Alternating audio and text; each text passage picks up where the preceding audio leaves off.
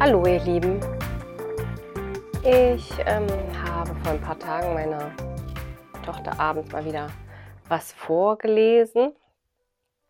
Das war eins von unseren Klappbüchern, die wir da so da haben. Da sieht man eine Familie, wie es bei denen zu Hause so ist, wie der Raum so aufgebaut ist und was sie da so machen und auch welches Chaos die da haben.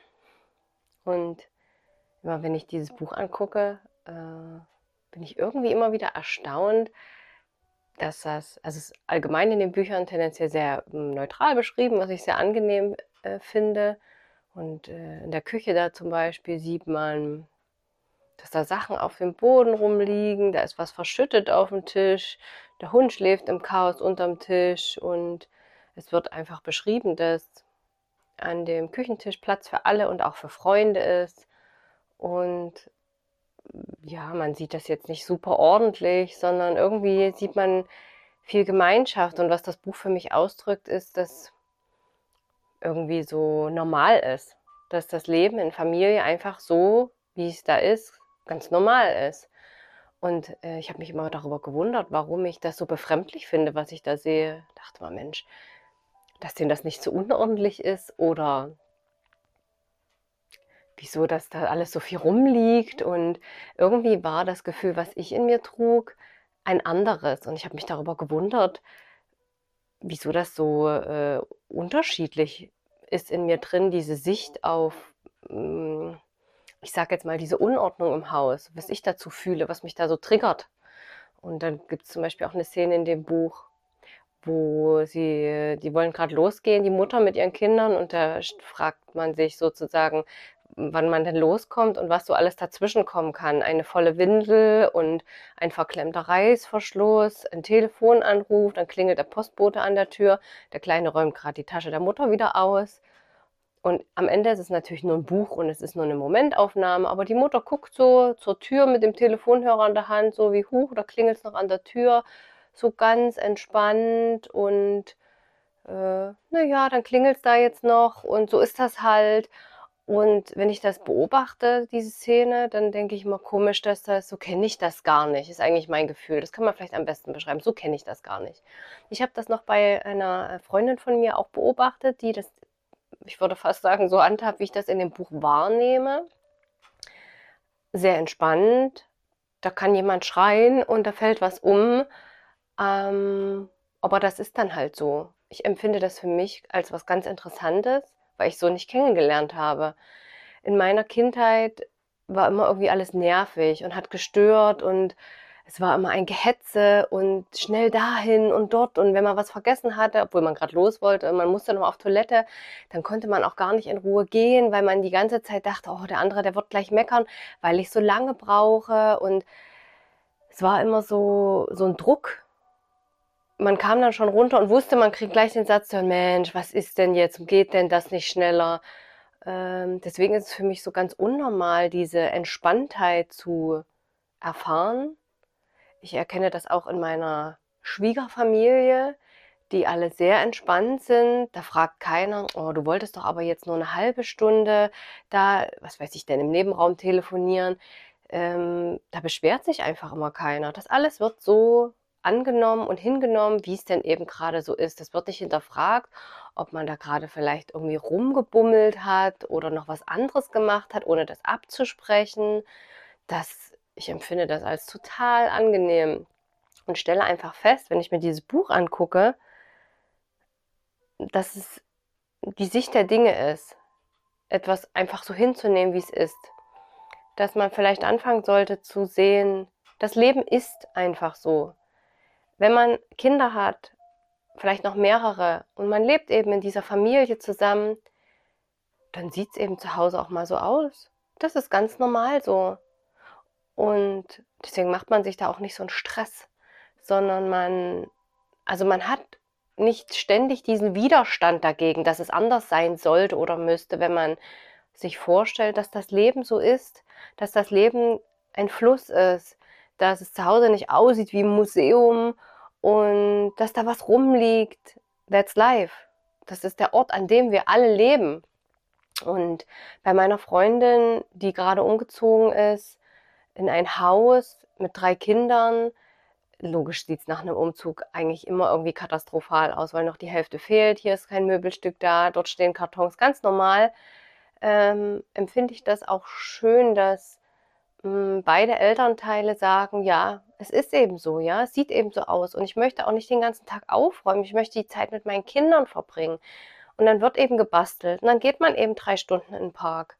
Einfach weil das viel, viel wichtiger ist. Und ich finde das richtig so. Ich denke, dass das das Richtige im Leben ist, wie man damit umgehen sollte und sich nicht so einen Stress macht. Weißt du, wenn du am Ende deines Lebens irgendwie so dastehst und zurückdenkst, dann, dann denkst du an die Beziehung, die du gehabt hast, ob du dir genug Zeit genommen hast, ob du mit den Menschen, die du liebst, einfach genügend Momente erlebt hast. Du denkst darüber nach, wie es war, mit deinem Kind auf dem Spielplatz zu klettern und sie zu beobachten, wie sie zum ersten Mal eine Stange runtergerutscht ist oder äh, an einem Netz hochgekrabbelt ist und sie beobachtet hast, wie sie die Hände umsetzt und wie sie zum ersten Mal das Gewicht anders verlagert. Diese Momente, die manche Eltern gar nicht miterleben, weil sie ihre Kinder in den Kindergarten geben und ähm, so viel nicht mitbekommen an Mimik, an Gestik, an Bewegung, an irgendwelchen neuen Entdeckungen. Aber irgendwie ist doch am Ende des Lebens ist doch nur wichtig, welche Beziehung du gehabt hast, die Bindung, ob die was wert waren, ob die schön waren. Und ich glaube, dass das eine ganz wichtige Sache in unserem Leben ist, hm, die Sicht auf die Dinge zu verändern irgendwie, dass man sich nicht so einen Stress macht und dass man mh, einfach die Dinge so hinnimmt, wie sie sind. Ich habe neulich die ähm, Byron Katie gelesen mit ihren vier Fragen und muss sagen, dass wenn man sich auf das Buch einlassen kann, man sehr, sehr viel daraus mitnehmen kann für sich, wenn man das möchte. Wenn man wirklich die Wahrheit erfahren möchte über sich, über seine Gedanken und äh, die Schnauze voll hat davon, ständig sich Sorgen zu machen und Gedanken zu haben, wie etwas oder jemand anders sein sollte und es müsse doch so sein und jenes und das geht doch so nicht. Ähm, es ist so, dass wir mit unseren Gedanken eigentlich ständig im Widerstand zu dem sind, was gerade ist. Das ist eben wie mit der unaufgeräumten äh, Bude, wo ich doch aber lieber Zeit mit meinen Kindern verbringen will. Der Karton, der da im Weg steht, okay, der sollte da vielleicht nicht stehen, aber er tut es. Er steht einfach dort. Und ich entscheide, ob mich dieser Karton eben stört oder ob er nicht stört. Das fällt auch nicht vom Himmel. Das finde ich auch sehr eigenartig, dass die Menschen dann immer sagen, ja, aber was soll ich denn da machen? Es ist, der stört doch oder das ist doch unordentlich. Naja, nee, ich kann mich auch entscheiden zu sagen, der Karton ist mir scheißegal, der steht jetzt einfach dort und äh, ich verbringe jetzt meine Zeit anders und ich entscheide, dass der Karton so lange dort steht, wie ich Lust habe, ihn auszuräumen und er stört mich jetzt eben nicht, er steht dort. Ich habe nicht ständig einen Widerstand zum Jetzt. Das ist ähm, eine neue Herangehensweise, denke ich, an das Leben, an wie man denkt.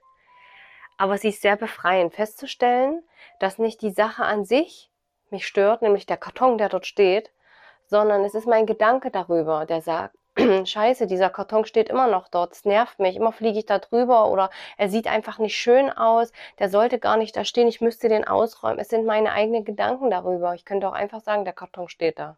Fertig.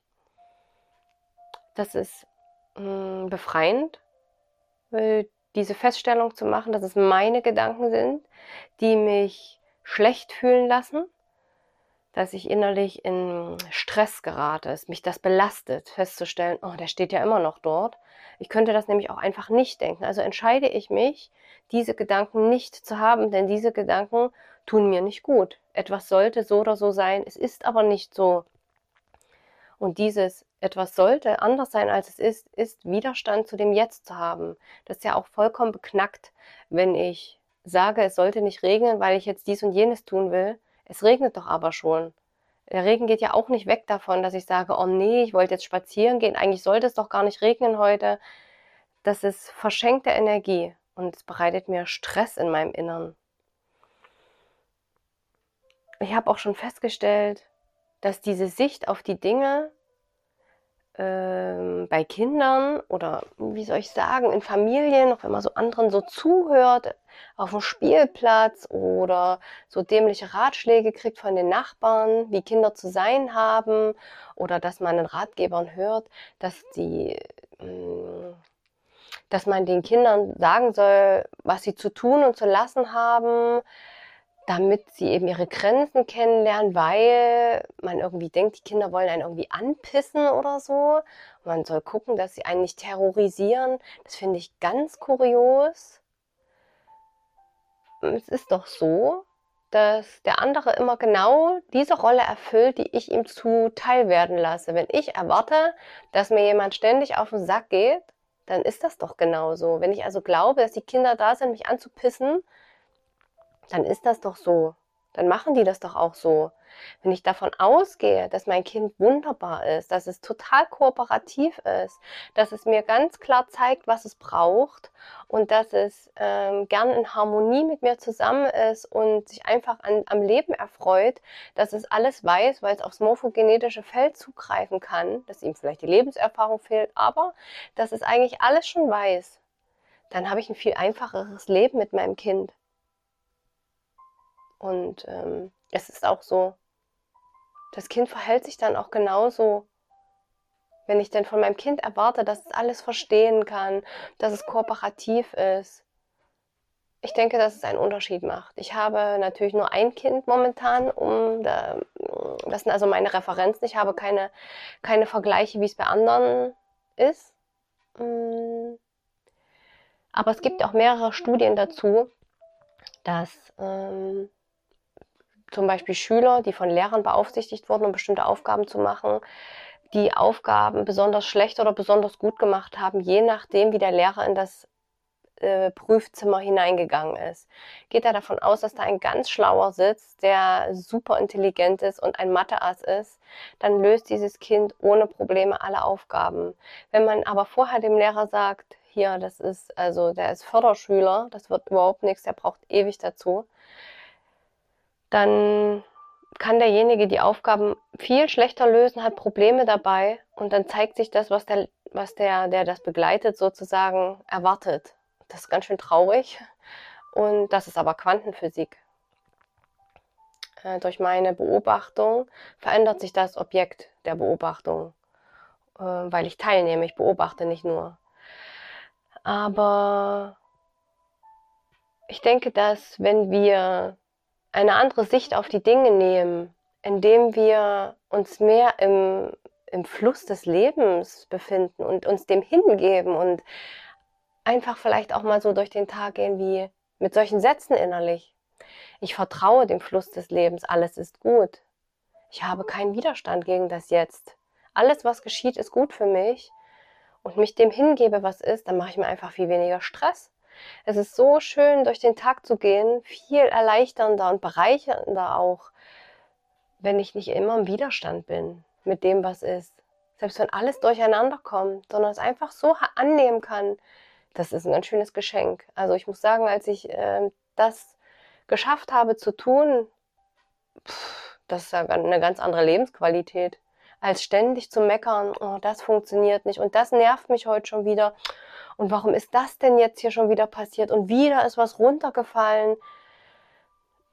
Man kommt manchmal aus diesem negativen Tagesalltagsgefühl gar nicht raus.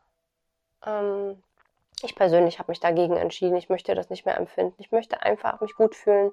Ja, es ist manchmal nicht so toll, dass hier was runterfällt oder da was schief läuft. Aber die Erfahrung habe ich gemacht, dass wenn ich mich dem hingeben kann, das so annehme, wie es ist, ohne Kritik, dass sich dann Dinge im Alltag ergeben, die ich nicht erwartet habe und die total schön sind. Unvergessliche Momente. Hm. Das kann ich auf jeden Fall jedem empfehlen. Das ist eine ganz tolle Erfahrung, die man machen kann.